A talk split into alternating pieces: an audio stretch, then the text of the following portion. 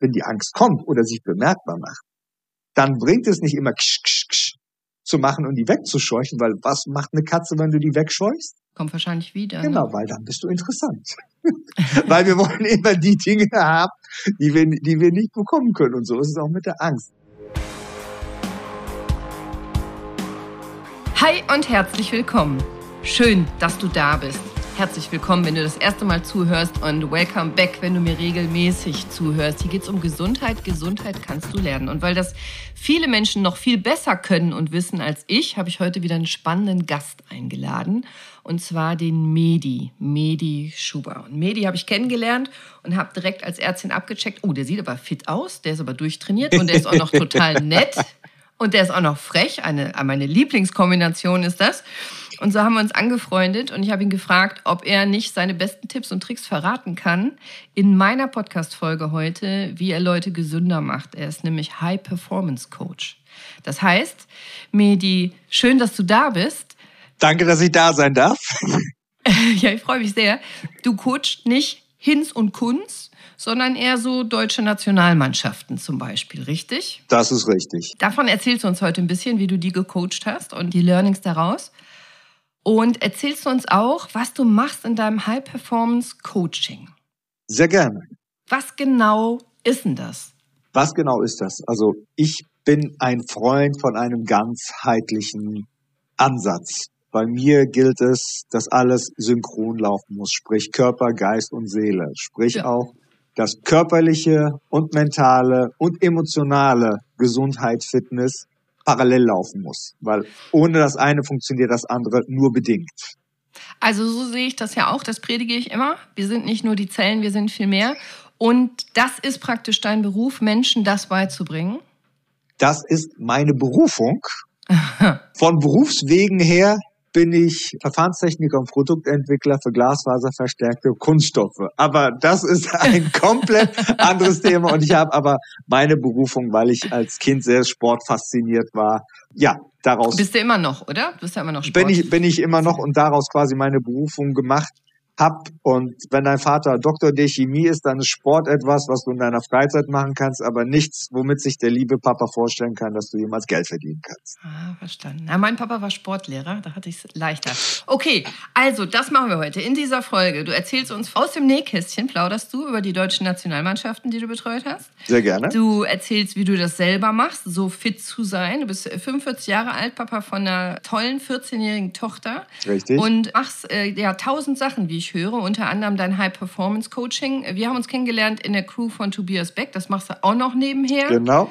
Machst du noch irgendwas nebenher? Ach so, und Kampfsport ohne Ende. Richtig, richtig. Bin Anwärter für den ersten Dan im Taekwondo und oh. Kickboxen und mache gerade meine Kraft Mager Instructor Ausbildung zum Personen- und Selbstschutz. Sehr cool. Und bist natürlich lizenzierter Trainer und Coach für tausend Sachen, körperliche und mentale Dinge. Und Hypnose kannst du auch, richtig? Richtig. Das war etwas, was mich schon von Kindesbeinen auf sehr fasziniert hat, was man doch mit seinem eigenen Geist noch alles machen kann. Also mega spannend. Und ich mag ja alleine deinen Namen so gerne, Medi, weil ich mir das, da waren in der Crew so viele Leute, 15, 17 Leute von der Crew und Medi wie Medizin, das konnte ich mir merken. Das fand ich ganz super. Und ich würde gern anfangen, weil ich das super faszinierend finde, mal hinter die Kulissen zu gucken, wie das so ist, eine Nationalmannschaft zu betreuen. Sind die nett, sind die doof? Hattest du da Männlein, Weiblein? Erzähl doch mal ein bisschen. Also, deutsche Nationalmannschaft, Minigolf ist ja ein Nischensport ja. und deshalb kommen da auch die Sportler in allen Formen und Farben.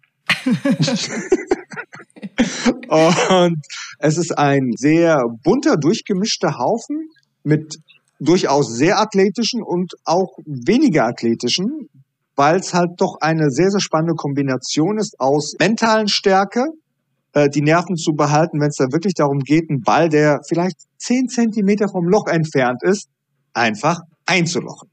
Mhm. Und wie wir es ja gelernt haben, alles, was einfach aussieht, mhm. ist, ist, ist harte Arbeit. Und die harte mhm. Arbeit dabei ist, dass die halt natürlich in, der, in dieser gewissen Minigolferhaltung dann den ganzen Tag quasi stehen müssen. Die nicht wirklich gesund, dieses nach vorgebeugte, Schultern nach vorne und Arme ausgestreckt. Ja. Also ich kenne keinen, der das freiwillig in seinem Alltag macht. Und äh, das war halt quasi die Herausforderung bei der ganzen Sache, die körperlich so weit fit zu machen, dass die halt einen ganzen Tag ein Tor Tournament mitmachen können, ohne dann einen Krampf sozusagen zu bekommen, gerade wenn es dann ums letzte Loch dann geht. Wie stelle ich mir das denn vor? Also ich habe jetzt nicht als erstes an Minigolf gedacht, aber natürlich ist das ein Sport. Trainiert man da auch jeden Tag stundenlang? Also ich komme aus dem Kampfsport zum mhm. Beispiel. Ähm, ich habe mal Bundesliga Judo gekämpft. Da haben wir schon brutalst hart über viele Stunden, praktisch jeden Tag in der Woche trainiert. Wie macht das denn ein Minigolfer oder macht der mentale Sachen? Oder erzähl mir mal ein bisschen. Also bei den Minigolfern, die sind ja alle in ihren quasi eigenen Verein und spielen dann auch in, in Ligen. Dann gibt's auch mhm. Bundesligas, wobei ich da ehrlich gesagt mich nicht so sehr tief rein reingefunzt habe. Ich habe auch abgeschaltet, als sie angefangen haben, über verschiedene Bälle zu sprechen. Okay. Also ja. Äh, Safe. Ich auch. Also was, was mich halt umge umgehauen hat, ist, wenn wir halt Minigolf spielen, bei uns hast du nur einen Ball. Wenn ein Minigolfer irgendwo hingeht, der hat 300 Bälle, mindestens. Oh. Richtig. Warum? Und, äh, warum? Weil jeder Ball eine eigene Beschaffenheit hat und weil jede Bahn eine eigene Beschaffenheit hat und Temperatur. Der wechselt die Bälle. Richtig. Je nach, ach. Genau. Und, mhm. und, die, und die haben, und die tragen, die haben verschiedene Taschen beziehungsweise Socken, die sie tragen. Eine Socke ist ganz, ganz nah am Körper so nah wie es nur geht. Dann gibt's die andere Socke, genau, die ist dann quasi so mittendrin in Hosentaschenhöhe und dann gibt's eine andere Socke, die ist halt draußen, quasi, die hat halt quasi die Lufttemperatur. Und je nachdem, wie die beschaffen. Also das ist eine Wissenschaft für sich, da wo ich halt mhm. auch quasi ausgeklinkt bin. Verstanden. Aber jetzt nochmal zurück zur Gesundheit. Mhm, genau. Sind die denn, also bei uns war es so, ich kann ja immer nur mit mhm. meiner eigenen Erfahrung vergleichen, die Leute, die richtig krass gut im Judo waren, mhm. die haben selbstverständlich nicht geraucht, die waren topfit, die waren athletisch, die haben Ausgleichssport gemacht. Damals gab es noch nicht so wirklich vegan ja, und so. Richtig. Aber die haben sehr extrem auf ihre Ernährung geachtet, mhm. auch mit äh, Proteinshakes und so. Und beim Minigolf? Gibt's ja auch wieder zwei Lager. Gibt's die, die halt ultraathletisch sind, die auch noch andere Sportarten machen, weil Minigolf ist etwas, da musst du quasi selber hinten dran sein. Das fand, das ist das, was ich schön fand, dass du in einer gewissen Eigenverantwortung bist. Mhm. Dass du auch für dich selber trainieren musst, deine eigenen Bahnen schlagen musst. Und auch auf der, auf der anderen Seite hast du halt Menschen, die halt eher gut beisammen sind, die, die halt die ganze Zeit am Rauchen sind und ja, und konntest du die higher performen lassen? Hast du das geschafft, dass die, dass die gesünder und sportlicher wurden? Und wenn ja, wie? Ich hab's. Ich bilde es mir ein. Okay, der, der, der Sieg, der Sieg, der Sieg gibt recht, sagen wir es mal so. so. Also, und es ist sicherlich eine gesamtmannschaftliche Leistung. Aber ich glaube dennoch, dass ich es geschafft habe, denen so den einen oder anderen kleinen Hint oder Hack mitzugeben, ein bisschen mehr ins Bewusstsein zu kommen. Hast du einen für unsere Hörer? Auch wenn ja. die nicht Minigolfen? Ins Bewusstsein zu kommen. Mhm.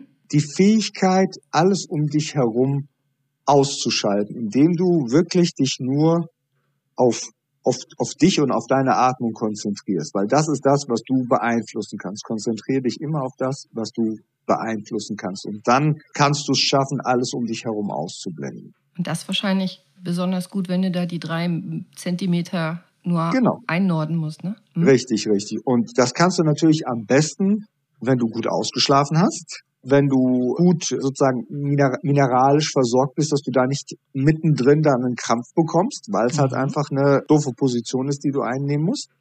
Und ja, mental. wenn du mental, wenn du, wenn du dich wenn du genau, wenn du dich voll konzentrierst und das kannst du natürlich auch nur, wenn du einen klaren Geist hast. Das heißt, wenn du die Nacht vorher nicht zu hart gepartigt hast.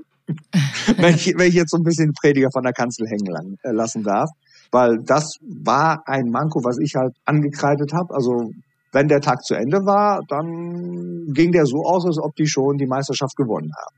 Ah. Ja. Und auch mit Feiern. Und auch mit, ja, okay, mit, äh, mit, mit Feiern, mit beziehungsweise, genau, mit Alkohol. Und das war für, für mich so ein Punkt, wo ich gesagt habe, das, das gehört für mich eigentlich nicht rein wenn, wenn die, wenn das Tournament zu Ende ist, wenn die, die Goldmedaillen eingesagt haben, den Hauptpokal geholt haben, dann feiert von mir aus, als ob es keinen Morgen gibt. Mhm. Aber nicht, wenn es am nächsten Tag in die nächste Runde geht. Ja, sehe ich genauso. Also du musst ausgeschlafen sein, du musst körperlich fit sein. Richtig. Dazu gehört eben auch, dass du Magnesium, solche Sachen in ausreichender Form, Wasser, Flüssigkeit hast. Und natürlich geht das nicht, wenn du da mit dem Hangover reingehst. Also natürlich performst du schlechter ja. dann. Ne? Das, genau, das war der Punkt, den ich den halt versucht habe, die ganze Zeit näher zu bringen. Stell dir mal vor, wie du performen würdest, wenn du dich nicht immer jeden Abend um ein halbes Jahr zurücksetzen würdest. Weil naja, ich, jetzt, ja, sorry. Weil, weil ich, weil ich kenne das auch. Ich habe früher 15 äh, Jahre, vorher 15 Jahre lang Personal Trainings gemacht. Und wenn ich mit einem Kunden am Donnerstag und Freitag trainiert habe und ihn dann am Montag oder Dienstag hab und dann merkt, wie dann seine Performance so tief in den Keller geht, dann, dann konnte ich nach einer Zeit sagen, okay, du hast das getrunken, du hast das getrunken und davon definitiv zu viel. Dann äh, senken die nur den Kopf, ja, das letzte Bier war schlecht oder der letzte Gin war, war nicht gut. Genau, und jetzt wird es spannend, weil ganz ehrlich, bei meinen Patienten ist ja auch so, mit Sicherheit war das bei deinen Sportlern auch so, das wissen die schon. Natürlich. Aber einfach dann, wenn man das gewohnt ist, jeden Abend was zu trinken, ein paar Fläschchen Bier oder so mhm. oder ein Gläschen Wein, allein diese Verniedlichung finde ich schon immer lustig. Wenn ein Patient sagt, er trinkt ein Gläschen oder ein mhm. Fläschchen, dann bin ich schon mal aufmerksam, warum er das verniedlichen muss. Der Wille ist ja da und das Wissen ist ja da. Aber Richtig. die Leute kriegen es nicht umgesetzt. Kenne ich von mir selber übrigens auch. Ne? Morgen fange ich meine Diät an und sowas. Mhm. Ab morgen gehe ich jeden Tag zum Sport. Wie schaffst du das, mental die Leute dahin zu kriegen, als High-Performance-Coach, dass die aus diesem besseren Wissen, dem sie aber nicht folgen, in die Tat kommen? Wie machst du das? Indem ich ihnen ganz einfach die Konsequenzen vor Augen halte. Das funktioniert am besten, sei es in geführten Meditation, wenn man ah. das quasi in der, in, der, in der Gruppe macht, wo alle quasi ein gemeinsames Ziel haben. Mhm. Das funktioniert wunderbar gut. Ansonsten, wenn es dann etwas spezifischeres ist, und das ist ja auch eine große Vertrauensbasis, wenn, wenn jemand zu mir kommt und sich mir öffnet, ich unterliege zwar keinem ärztlichen Schweigepflicht, aber das ist für mich Ehrenkodex. Das heißt, wenn jemand zu mir kommt und sagt, du, ich habe eins, zwei, drei, vier, fünf. Mhm. Und meine Aufgabe ist es dann, es zu seinem Nutzen so umzuformen, in der Hypnose, in, ähm, in einem Gesprächscoaching, dass diese Person einen Mehrwert raus hat und besser performen kann. Für heute und für, und für die Zukunft. Und das ist das, was ich dann auch in den Einzelhypnosen dann gemacht habe. Wobei, wenn wir in den Übungssessions waren, ich immer freie Slots hatte, keiner zu mir gekommen ist. Aber dann mitten im Wettkampf, wo es dann wirklich um, um einen Punkt dann geht, dann kamen die an und sagen, hier, Medi, kannst du mal schnell. Ach du je. Keller das heißt, steht unter Wasser und ja, kannst du mal schnell. Kannst du mal schnell? Ich muss jetzt den entscheidenden Schlag machen. Ja, Richtig. und kann, kannst du dann schnell? Ja. Und wie? Und wie? Wie machst du das? Ich gebe mal ein, konk ein, konkretes Beispiel, ohne jetzt einen Namen zu nennen. Spieler Sternchen in. Mhm. kam zu mir quasi in der entscheidenden Runde. Es, es ging ums, ums letzte Loch und der Spieler kam dann zu mir an und sagte, ja, ich habe die Stimme in meinem Kopf. Kannst du, kannst du die wegmachen? Ich so, okay, erzähl mir mehr drüber. Dann, okay, was sagt die Stimme? Die Stimme sagt, ja, den, den vergeigst du eh. Ich so, okay, was passiert dann? Ja, dann passiert das, was die Stimme gesagt hat, dann vergeige ich dir mal. Okay, gut. Wir hatten fast, fast eine halbe Stunde Zeit gehabt und eine Stimme kann ich verschwinden lassen. Easy. In einer halben Stunde, damit es dann aber nachhaltig dann funktioniert und kein Flashback gibt, ist, ist schwierig. Aber was ich geschafft habe, ist, dass ich dem Spieler, der Spielerin die Macht über die Stimme gegeben habe. Zum Beispiel, wo hörst du die Stimme? Ja, oben links. Okay, kannst du die Stimme wandern lassen. Statt nach oben links, nach oben rechts. Und dann siehst du, wie die sich die Augen bei dem bewegen. Ja, die bewegt sich. Okay. Dann lasse ich die quasi einmal durch den Raum. Okay, wenn das funktioniert, dann lasse ich die Stimme lauter werden lassen, leiser werden lassen, ah. schneller werden lassen, langsamer werden lassen, so dass die Person dann quasi die Macht über die Stimme hat. Mhm. Und wenn das sehr, sehr gut funktioniert hat, was es dann auch getan hat, haben wir gefragt, okay, gut, welche Zeichentrickfigur kannst du überhaupt nicht ernst nehmen? Dann hat der Spieler gesagt, Donald Duck, genauso. Und ich so, und jetzt, falls die, falls, das ist auch immer wichtig, falls die Stimme jemals wieder zu dir sprechen sollte, wird sie nur noch in Donald Duck zu dir sprechen. und so und haben, ist, äh, ja, genau, und so haben wir das quasi ad absurdum geführt. Die Stimme, das heißt, die Stimme hat keine Macht mehr in dem Moment. Plus habe ich dann noch alles geankert, was sozusagen der Spieler in in dem Moment braucht. Sprich, wenn du, wenn du stehst, deine, deine Füße parallel zu dir siehst, wenn du, wenn du den Ball siehst, deinen Schläger festhältst, deine volle Konzentration drauf ist, alles andere um dich herum ausblenden kannst, falls die Stimme nochmal kommen sollte, wird sie nur noch das ist cool. Das heißt, diese Stimme würde auch gehen. Es gibt ja diese Stimme, die immer sagt: Komm zum Kühlschrank, mhm. mach mich auf, iss mich. Richtig. Mit dieser Stimme könntest du auch arbeiten? Natürlich. Oder rauch mich oder trink mich, diese genau. Stimme? Das ist, das ist ja alles, es darf ja da sein. Es hat, es hat, es hat ja auch alles, was, was da ist, hat ja irgendwo seinen, seinen Schutz gehabt. Und genau dieses Rauch mich, iss mich, das wird nichts, ist ja irgendwo eine mhm. Schutzfunktion. Schaffst du sowieso nicht. Genau. Es ist einfach sozusagen, du schaffst es nicht einfach, um Angst noch mehr Druck zu haben. Mhm. Um einfach umzugehen, okay, gut, was ist das Positive an der Stimme? Das gleiche ist wie mit, mit, dem, mit dem Thema Angst. Angst beschreibe ich gerne wie eine Katze. Eine Katze, wenn sie zu dir kommt, was will sie am Anfang? Okay, du bist, ja, du bist, du bist, du bist, du bist, du bist, Hunde. Aber Liebe, fressen, Wasser, keine Ahnung. Genau, Aufmerksamkeit. Das heißt, wenn eine Katze zu dir kommt, die wird so oft zu dir kommen, bis sie genug Aufmerksamkeit hat, und dann wird mhm. sie verschwinden, weil du dann einfach uninteressant wirst. Mhm. Und genauso sehe ich das auch mit der Angst. Das heißt, wenn, wenn, wenn die Angst kommt oder sich bemerkbar macht, dann bringt es nicht immer ksch, ksch, ksch zu machen und die wegzuscheuchen, weil was macht eine Katze, wenn du die wegscheuchst? Kommt wahrscheinlich wieder. Genau, ne? weil dann bist du interessant. weil wir wollen immer die Dinge haben, die wir, die wir nicht bekommen können. Und so ist es auch mit der Angst. Und dann wird sie wiederkommen, anstatt zu sagen, okay, gut, hallo Angst, sei mein Gast, schön, schön, schön dass du da bist. Was, was willst du mir sagen? Danke, dass du da bist, um quasi mich zu schützen. Jetzt darfst du aber auch wieder gehen. Also mal ganz konkret, wenn Leute jetzt mhm. Angst haben, zum Arzt ja. zu gehen zum Beispiel, oder Angst haben vor einer Spritze oder mhm. Angst haben vor einem Zahnarzt. Ne? Ich habe nämlich auch so vor Zahnärzten habe ich auch Angst. Ist aber sehr viel besser geworden, seit der Boris Beimann das mhm. weggeklopft hat in der Podcast-Folge. Die verlinke ich euch in den Show Notes. Da könnt ihr auch nochmal reinhören. Das ist auch ein ganz spannender Ansatz. Medi, was würdest du machen? Ich komme jetzt zu dir als dein, wie nenne ich mich denn dann? Klient? Klient. Ja, Kunde? Klient, Kunde. Klient. Ja und sag, sage, oh jetzt manchmal, sage, ich habe ganz dolle Angst, ich habe jetzt selber Rückenschmerzen, ich muss mal selber zu einem Orthopäden. Also wenn ich zu einem Orthopäden müsste, hätte ich wahnsinnige Angst. wie, wie würdest du denn mit meiner Angst arbeiten? Was, was müsste ich machen? Würdest du mich in Hypnose äh, legen oder? Das Wichtigste, bevor ich überhaupt jemanden in eine Hypnose lege, ist das Vorgespräch. Erstmal zu verstehen, okay. was ist die Angst und was ist die Angst mhm. hinter der Angst. Weil mhm. es ist ja in den wenigsten, weil ein Arzt ist ja dafür da, dass es mir danach besser geht, richtig? Im besten, Im besten Fall, Fall genau. Also bei dir geht's einem immer besser danach. Danke, ich versuch's oft. Und meistens ist es eine Angst hinter der Angst, weil wir, weil unser Gehirn nicht unterscheiden kann zwischen dem, was wahr ist und was nicht wahr ist, bloß weil wir etwas gesehen oder gedacht haben.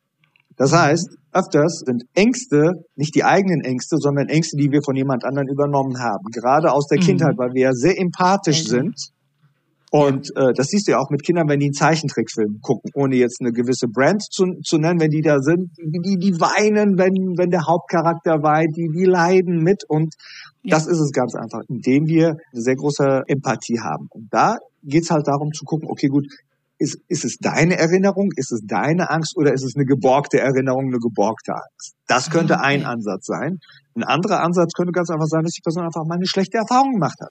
Zahnarzt ja. zum Beispiel.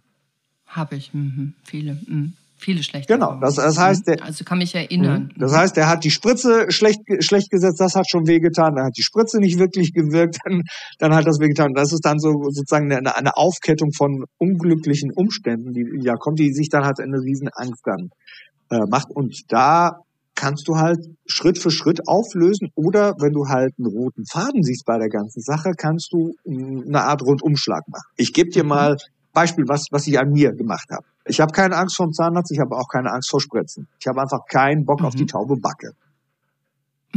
Das, das, okay. das, das, genau, das ist quasi so meine Angst. Das wäre am wenigsten schlimm, Genau, ja. quasi in Anführungsstrichen mein Schmerz hinter dem Schmerz oder meine Angst hinter der Angst. Und da war ich beim Zahnarzt mhm. gewesen und dann musste der halt bohren. Und ich hatte an dem Tag noch, noch einen Termin gehabt und dann habe ich ihn gefragt, okay, wie, wie lange braucht die Spritze? Ja, zehn Minuten, Viertel, Viertelstunde. Und also ich wollte erst nicht warten und zweitens hatte ich keinen Bock auf eine dicke Backe. Habe ich gesagt, okay, gut, komm, leg los. Der so, wie ohne Spritze? Ich so, ja, alles gut. Und dann habe ich mich selber, das kannst du natürlich erst ab einem gewissen Grad. Also ich würde es auch keinem empfehlen, der jetzt ein YouTube-Video guckt über, über Selbsthypnose, das dann an sich selbst auszuprobieren. Also, mhm. ich habe mich dann an den Strand geschnipst, an eine Cocktailbar und mhm. habe assoziiert. Assoziiert das Bohrgeräusch mit dem Mixer, wo der Barkeeper ah, mir einen Cocktail Jetzt bin ich gespannt, wie du das mit dem Mixer genau. für gute Cocktails. Für gute Cocktails. Und das ist das, was für mich einen guten Hypnotiseur, einen guten Coach ausmacht, der lernt zu all die Dinge, die um dich herum passieren, mit einzubinden, so dass das, was er gerade macht, maximalen Impact im positiven Sinne für dich hat. Das ist genau und, okay. und habe dann den Bohrer mhm. mit dem Mixer assoziiert, habe das Wasser, was dann da spritzt, mit Meer assoziiert und sprich, mhm. ich habe ja selber noch nie Alkohol getrunken, aber ich glaube, ich hatte danach meinen größten Kater gehabt. Selbst hypnotisiert. Und ja. du konntest die Behandlung gut aushalten? Der Arzt absolut, konnte dich absolut. Also ich habe keine Schmerzen gespürt. Also es geht auch nicht darum, jetzt den Dicken raushängen zu lassen, mhm. aber es hat funktioniert. Es geht darum, was möglich ist, wenn wir wissen, wie wir unseren Körper, unsere Seele, Geist, Kognition, Affektion richtig einsetzen. Ne? Darum geht's. Also darum geht's ja immer hier. Gesundheit erschaffen. Genau. Und es ist viel mehr möglich, als man denkt. Wir lernen es nur leider nicht in der Schule und auch nicht meistens zu Hause. Und auch wenn man Medizin studiert, lernt man das nicht unbedingt. Sowas finde ich zum Beispiel sehr spannend, dass du da mit dir selber Maßnahmen hast, Möglichkeiten hast, Methoden hast, dass du sogar eine schmerzhafte Behandlung gut aushalten kannst, ohne zu leiden. Genau. Super. Und wenn man dich äh, buchen möchte, kennenlernen möchte, das verlinken wir alles in den mhm. Show Notes, dann kann man dich anschreiben. Über, über, Insta, über Instagram, über mhm. LinkedIn bin ich da quasi mit meinem Namen, Vorname, Punkt, Nachname, Madi.schuba am besten aufzufinden. Super, packen wir auch alles in die Show Notes und an, im schlimmsten Fall könnt ihr auch mir schreiben und ich leite das weiter. Ich würde gerne noch zwei Sachen von dir mitgeteilt bekommen, die ich sehr spannend finde. Ich weiß nämlich, dass du selber sehr gut bist im Resilienztraining, Menschen mhm. beizubringen, dass sie kein Burnout bekommen. Aber du selber hattest nämlich auch welche, oder? Richtig, sogar zwei an der Zahl und zwei. parallel mit zwei Nahtoderfahrungen. Also und das wäre das zweite gewesen. Und du machst alles doppelt, ne? Du machst nicht ein Burnout, du machst zwei, du machst nicht. Andere Leute machen entweder ein Burnout oder eine Nahtoderfahrung. Du machst mal zwei Burnouts, zwei Nahtoderfahrungen. Ah ja, Hau rein. Wer es nicht beim ersten Mal lernt, also ja, ach so. ja, und das, das, das ist tatsächlich das, was, was, was mir aufgefallen ist. Die meisten, die zu mir kommen, sei es Hochleistungssportler, sei es, sei es Manager, sei es Menschen in Führungspositionen, die glauben immer, okay, gut, ich bin mal mit einem blauen Auge davon gekommen, das nächste Mal wird es auch so sein. Und wahrscheinlich du als Ärztin mm -mm. kennst das genauso. Mm also es ist ja. so oft schon gut gegangen. Nur ein Hexenschuss, Richtig. nur ein Hexenschuss. Ja, war jetzt dreimal ein Hexenschuss, was soll passieren? Ach, jetzt ist der Bandscheibenvorfall aber oh unvorhersehbar. genau. Passt mir jetzt aber gar richtig, nicht. Richtig. Hm? Ja. Und ja. das ist der essentielle Punkt, dass wir lernen, in die Prävention zu gehen. Und dass wir auch, ich glaube, ich konnte das nur so, so oft wiederholen, weil ich einfach vielleicht eine gewisse körperliche Vorlage schon hatte, dass ich halt äh, durchtrainiert war, dass ich halt körperlich, mental auch stark war, aber auch selbst das, die, diese Energiequelle versiegt irgendwann mal. Und irgendwann mal kommt es halt zur Materialermüdung, nennen wir, nennen, nennen wir das mal so. Und dann, dann, mhm. dann, dann hast du die Quittung. Und dann ist es. Also du hast dich selber in Burnout richtig, gefahren. Richtig. Das macht man ja immer selber. Man sagt ja immer, der Chef ist schuld oder die Frau oder der Nachbar, keine Ahnung, aber grundsätzlich. Äh, es sind sozusagen die, sozusagen die eigenen Auflagen, die man sich selber macht. Und das ist auch ja. vielleicht, wenn ich das noch als kleinen Buchtipp mit an die Hand geben kann. Also ein Buch, was mir sehr, sehr geholfen hat, durch meinen Burnout zu kommen, ist The Four Agreements. So heißt es auf Englisch und auf Deutsch heißt es mhm. Die vier Versprechen von Miguel Ruiz. Mhm. Und das bricht es wunderbar zusammen, denn wir leben in einer Gesellschaft, wo wir in gegenseitigen Versprechen miteinander sind. Versprechen, die wir uns entweder wirklich gegeben haben oder Versprechen, wo wir glauben, dass die von uns erwartet werden. Und mhm. das erste Versprechen ist, sei eindeutig mit deinen Worten. Ja heißt ja, nein heißt nein. Und da ich ja mhm. aus dem arabischen Raum komme, äh, gibt es ja zwei Wörter, die bei uns sehr inflationär verwendet werden. Das eine ist Alhamdulillah, also sprich Gott sei Dank. Und das zweite ist mhm. Inshallah. Auf Deutsch, so Gott will. Und mhm. Inshallah kann für Ja, Nein, vielleicht bedeuten. Ja Genau, wo ich mir angewohnt habe, wenn mir jemand sagt Inshallah, dann sage ich ihm, don't Inshallah me. Sag mir nicht Inshallah, sag mir ja oder nein. Und selbst wenn du nein sagst, dann bin ich auch nicht böse, weil dann muss ich meine Hoffnung nicht in dich setzen. Ja, das ist gut, aber du hast eine Antwort. Mhm. Genau, dann, dann, dann, dann, dann, dann, dann, dann weiß ich das. Das, äh, das zweite Versprechen ist, nimm nichts persönlich. Ja, wichtig. Denn nichts, was um dich herum passiert, weil wir nehmen uns immer sehr, sehr wichtig. Ja, ja, genau. Und dieses zu lernen, ich sag nicht in eine Arschloch-Mentalität zu gehen, so, okay, gut, das ist ein Idiot, einfach zu merken, okay, gut, ist das jetzt eine Kritisierung an mich oder ist das letztendlich nur eine Angst, jetzt kommen wir wieder zum Thema Angst, eine Angst, die jemand mir gegenüber äußert, die er bei sich selber hat, die er Ja. auf mich projiziert. Ja, ihr Orthopäden könnt doch sowieso nur operieren. Genau, oder äh, Sowas. Aufschlitzer, genau. Genau, habe ich früher auch sehr persönlich genommen, Mhm. ne? bis ich gemerkt habe, der spricht gar nicht über mich. Mhm, Cordelia. Mhm. richtig. Mhm. Das dritte Versprechen ist, keine Annahmen nehmen. Also mach keine Mhm. Annahmen. Nicht antizipieren. Genau, das heißt, Warum soll ich zum Arzt gehen? Der kann mir doch sowieso nicht helfen. Was soll der Arzt denn machen? So, ne? Genau, äh, zum Beispiel oder oder voreilige oder voreilige Schlüsse ziehen. Entweder das verniedlichen oder Mhm. oder oder es zu übertreiben, weil wenn ich nicht, das ist quasi das Pendant zum ersten Versprechen, wenn ich nicht nachfrage, was ist denn jetzt da wirklich gemeint oder was ist dahinter, werde ich immer in einem Trugschluss leben. Mhm. Das heißt, ich nehme eine Annahme an und die Annahme spinnt sich weiter in meinem Kopf. Ich komme an einem Ergebnis, was komplett opposite ist zu dem, was tatsächlich ist, weil es einfach Ja. nur in meinem Kopf einfach weitergereift ist, ohne dass ich Rücksprache gehalten habe. Mhm. Und äh, das vierte Agreement, und das ist das, wo sehr, sehr viele Hochleistungs-, also High-Performer und auch Sport Sportler drunter leiden, ist, gib immer dein Bestes, wisse aber, dass dein Bestes abhängig ist von deiner Tagesform. Mhm. Das heißt, wenn wir, wenn wir es an der nackten Zahl festmachen, Bankdrücken 120 Kilo.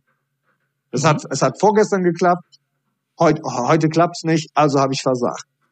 Anstatt zu gucken, okay, gut, ich hatte ehrlich gesagt nur vier Stunden Schlaf gehabt, weil ich Stress auf der Arbeit hatte, ba, ba, ba, ba, ba, ba. ich habe auch nicht wirklich gefrühstückt und getrunken habe ich heute schon mal gar nichts außer, außer ein Energy Drink.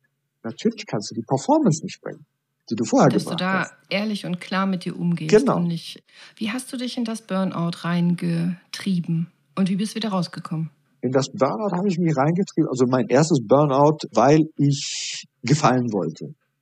Ich Mhm. wollte der perfekte Sohn sein, wie schon gesagt. Papa ist äh, Mhm. Doktor der Chemie.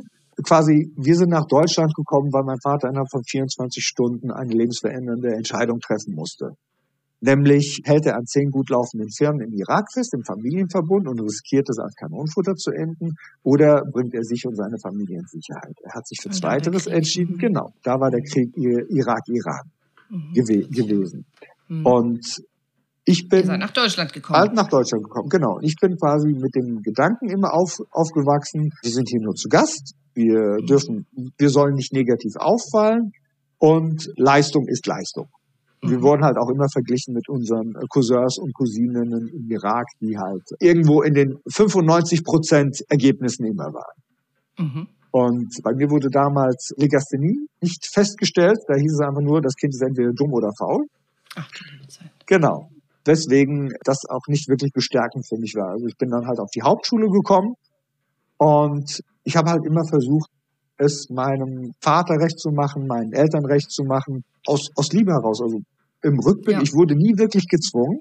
Gut gemeint. Genau, Mhm. gu- gut gemeint, aber äh, schlecht, um, schlecht umgesetzt. Ja, wer sich immer opfert, ist am Ende Opfer. Richtig. Und hab da, das hat, das hat sich dann auch hochgezogen bis, bis ins hohe Alter. Ich habe Dinge gemacht, die ich gedacht hatte, die, die von mir erwartet wurden. Mhm. Wann ist das Burnout gekommen? Wann ist das Burnout gekommen? Das erste Burnout war irgendwo um die zwa- 20 Jahre herum gewesen, irgendwo zwischen 19 und 20. Wie schnell hast du das diagnostiziert? Also hast du an einen Burnout gedacht? Das Nein. muss man ja erstmal, muss man ja erstmal schnallen. Nee, nee, also mir ist, also ich war, ich war lustlos gewesen, ich war energielos gewesen, obwohl ich da Sport gemacht habe. Also ich glaube, wenn ich zum Beispiel nicht Sport gemacht hätte und eine eine Mutter habe, die gesund und gut kochen kann, ich glaube, das wäre Mhm. schon deutlich früher passiert. Mhm, genau, denke ich auch. Also Lustlosigkeit, ich habe ich hab Migräne, ich habe Migräne bekommen, konnte ich konnte in meinem Zimmer nicht mehr schlafen. Ich habe also quasi für mich damals als als Maßnahme, ich habe mein mein Jugendzimmer einmal komplett auf den Kopf gestellt. Mhm. Tapete raus, Teppichboden raus, Möbel raus. Alles alles alles neu rein. Es hat einen gewissen Tapetenwechsel gebracht, das das hat das das hat gut getan, aber anscheinend hatte ich das da noch nicht so ganz kapiert gehabt. Mhm. Bin dann quasi in dem Loop, wo es mir besser gegangen ist, quasi in den nächsten Burnout quasi reingeschlittert. Wie alt warst du da? Äh, wie alt war ich da? da das war 2010, 2011 war das gewesen. Ja, also war schon deutlich älter. Da war ich schon deutlich älter, genau. Also quasi zehn, zehn, zehn, äh, zehn, Jahre. Zehn, zehn, zehn Jahre danach. Mhm. Wie hat sich das dann geäußert? Auch wieder? Wie hat sich das dann geäußert? Genau. Das hat sich da geäußert, dass ich dann die quasi zwei Nahtoderfahrungen hatte. Einmal mhm. ein Sekundenschlaf beim Autofahren, wobei es war kein Auto, es waren siebeneinhalb Tonner. Okay. Der vollgeladen am Steuer. Du warst ich, am Steuer. Ich, sa ich, sa ich saß am Steuer, genau. Da hatte ich gerade 19 Stunden Fahrt aus, aus, aus Frankreich, aus Argentan, aus der Normandie nach mhm. Deutschland. Mhm nachdem wir da ein großes Projekt quasi bei uns im Familienbetrieb umgesetzt haben, bei, bei, bei, bei einem Lieferanten von uns. Und das war auch für mich, ich challenge alles. Aber du bist eingeschlafen und dann hat's geknallt? Ich bin, ich bin eingeschlafen, es hat, es hat, es hat, es hat gerüttelt und ich, ich bin aufgestanden. Also zum Glück ist nichts passiert. Mhm. Also nichts, nichts, nichts, nichts wirklich Dramatisches. Aber wenn ich mir das vorstelle, wenn, wenn das Ding umgekippt wäre, also ich hätte es definitiv nicht überlebt. Mhm. Weil mit siebeneinhalb Tonnen hinten dran, mhm. das wäre. Und die andere Erfahrung? Und die andere Erfahrung, das war auch ne, wieder, wieder auf der, auf der Arbeit gewesen, auch wieder, ich bin am Challengen. Wir haben einen äh, Großauftrag reinbekommen, weil eines unserer Produkte, die wir herstellen, sind UV-härtbare Harze im Bereich Glas, also versteckte Kunststoffe. Und wir mhm. hatten einen Kunden gehabt, der 16 Tonnen bestellt hat, der die aber gestern haben wollte. Und ich wollte es meinem Vater wieder beweisen, zu sagen, okay, gut, ich kann das alleine wuppen. Wir, wir hatten damals einen Shortage gehabt an, an, an Mitarbeitern. Wie du, ich, ich habe es mir ausgerechnet auf dem Papier, ich kann so viele Tonnen am Tag produzieren. Ich schaff's in so vielen Tagen. Und wow. natürlich überarbeitet, um, irgendwann um halb vier Uhr morgens gewesen. Ich hatte Schlafmangel. Schla genau, Schlafmangel, Konzentrationsmangel. Mhm. Ich hatte ein 200 Kilo Fass auf dem Fasskipper auf dem Gabelstapler gehabt. Mhm. Und das hatte ich nicht richtig fest angezogen gehabt. Okay. Und das, das, dann bin ich das am Ausleeren in einen, in einen größeren Behälter, wo dann alles zusammengemischt wird. Und ich sehe nur aus dem Augenwinkel quasi über mir, wie das Fass am runterrutschen ist. Oh, krieg ich Gänsehaut, ja. In meine Richtung. In, in, in dem Moment schaffe ich es, das Rad zu drehen, sprich, dass das dass die Flüssigkeit in die andere Richtung geht, sprich wieder, wieder, wieder nach oben und dann rutscht das Fass quasi einmal direkt neben meinen Fuß, bumm, auf den Boden und dann habe ich dann die nächsten dreieinhalb Stunden damit verbracht, das Harz vom, vom, Bo vom Boden aufzukehren. Ah, okay. Ja, und wo ich dann zur Erkenntnis gekommen bin, erstens, wenn du, wenn du, wenn du gut bist, dankt sie eh keiner und wenn es dann schief geht, hast du die Arschlochkarte. Ja, okay. Ich muss das nur einmal auflösen, weil als Mediziner Nahtoderlebnisse sind für uns definiert, du warst klinisch tot. Ah, okay. Also du hattest keinen Herzschlag mehr, kein Puls, keine Atmung und bist dann durch Reanimation meistens ah. zurück in den Körper gekommen. Aber das sind trotzdem sehr krasse Erlebnisse, Fa die du da hast. Oder wie nennt man das? Ich glaube nicht, dass es einen Begriff gibt. Fast Unfälle. Ich weiß es nicht. Mhm. Aber beides natürlich sehr einschneidende Erlebnisse. Ja. Das, das nehme ich wohl wahr. Ich hatte jetzt auch Gänsehaut zweimal, wo du das erzählt hast, weil das war ja wirklich sehr knapp. Ja. Dass dir was Schreckliches passiert wäre oder du gestorben wärst. Mhm. Und was hast du für Konsequenzen rausgezogen? Wie schon gesagt, es wird dir eh keiner danken. Hast du das sofort gewusst oder? oder? Im, im Nachgang erst im, im Nachgang erst. Also ich bin dann quasi, wo ich dann den, den, den zweiten Burnout und die zwei, und das zweite Mal den Tod von der Schippe gesprungen mhm, bin, mhm, mh. da habe ich dann gesagt, okay, gut, ich muss, äh, ich muss radikal was, was ändern in meinem Leben. Und ja, hat dich schon wach gemacht. Also du genau. schon so, Adrenalin muss ja da geflossen Richtig. sein und Cortison und du stehst dann da und so, ach du Scheiße, was wäre wenn, ne? Genau, quasi der zweite Wake-up-Call, also ja, Wake -up. wollen, wollen wir mal unser Glück nicht zu sehr strapazieren. Mhm, und bin dann, genau, dann, also das, das ist ja mhm. wie, wie beim Herzinfarkt. Ja, Kann ich das, genau. Den, den ersten merkst du nicht, der zweite kommt gewaltig und der dritte überlebst du nicht. Ja, genau. Du hast jetzt den ersten Fastunfall, den zweiten, da war reine Reaktion von Ja. dir, geistesgegenwärtig, und beim dritten, dann rettet dich keiner. Richtig, richtig. Und da bin ich, habe ich den Entschluss gefasst, ich muss etwas für meine mentale Gesundheit machen. Gut. damals gab es die Möglichkeit, eine Mentaltrainer-Ausbildung zu machen, Mhm. in Kombination äh, quasi mit einer, man, das, Bildungsreise. Mhm. Und habe ich gemacht. Ich war dann, ich hab, war dann bei der Mentaltrainer-Ausbildung auf äh, Mallorca bei der BSA-Akademie. Wer- Was ist BSA? Äh, Das ist die BSA-Akademie, ist einer der größten Bildungsträger. Die sind angeschlossen an der Hochschule für Gesundheitsmanagement. Mhm. Äh, School for Health and Management. Die sitzen in, ich glaube, Karlsruhe. Mhm. Anyway, wir waren da zu 15 gewesen und alle von uns hätten auf die Couch gemusst. durch, die, durch, durch, durch die Bank. Und dann habe ich erstmal gemerkt, okay, erstens, ich bin nicht alleine. Gut. Zweitens, es gibt, es gibt Hilfe und es gibt, und es gibt Lösungen. Und je schneller ich lerne, diese, die, meine, meine, meine alten Muster aufzulösen, umso, umso, umso besser geht's mir. Und umso klarer kann ich dann auch in die Zukunft gehen. Und umso gesünder kannst du leben, weil das war ja Genau. höchstgradig ungesund, ne? So viel arbeiten, nicht schlafen. Ich weiß nicht, ob du dich vernünftig ernährt hast. Dem ganzen Kopfstress, den du dabei Mhm. hast, so macht man sich krank, ne?